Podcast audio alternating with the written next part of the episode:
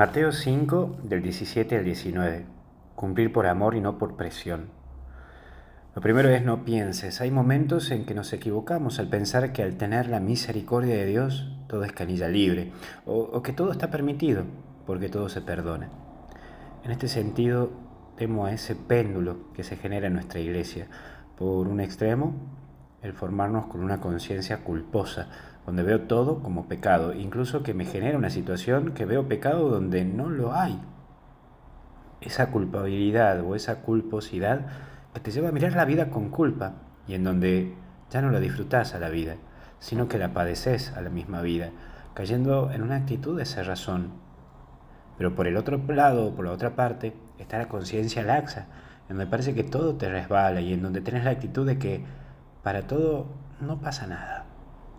Y esta justificación lleva a que todo esté justificado y ya no es ver la culpa, sino más bien justificarla la culpa.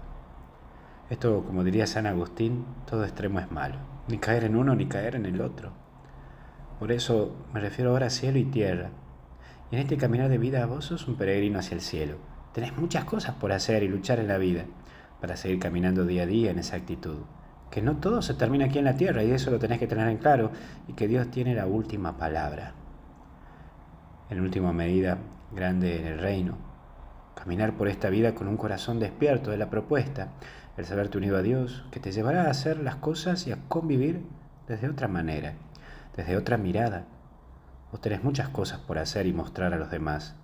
Grandes son y grandes cosas podés ver, pero vivirlo desde aquí, sabiendo que Dios quiere darte lo mejor. Que Dios te bendiga, te acompañe y te proteja en el nombre del Padre, Hijo y Espíritu Santo. Y hasta el cielo no paramos. Cuídate.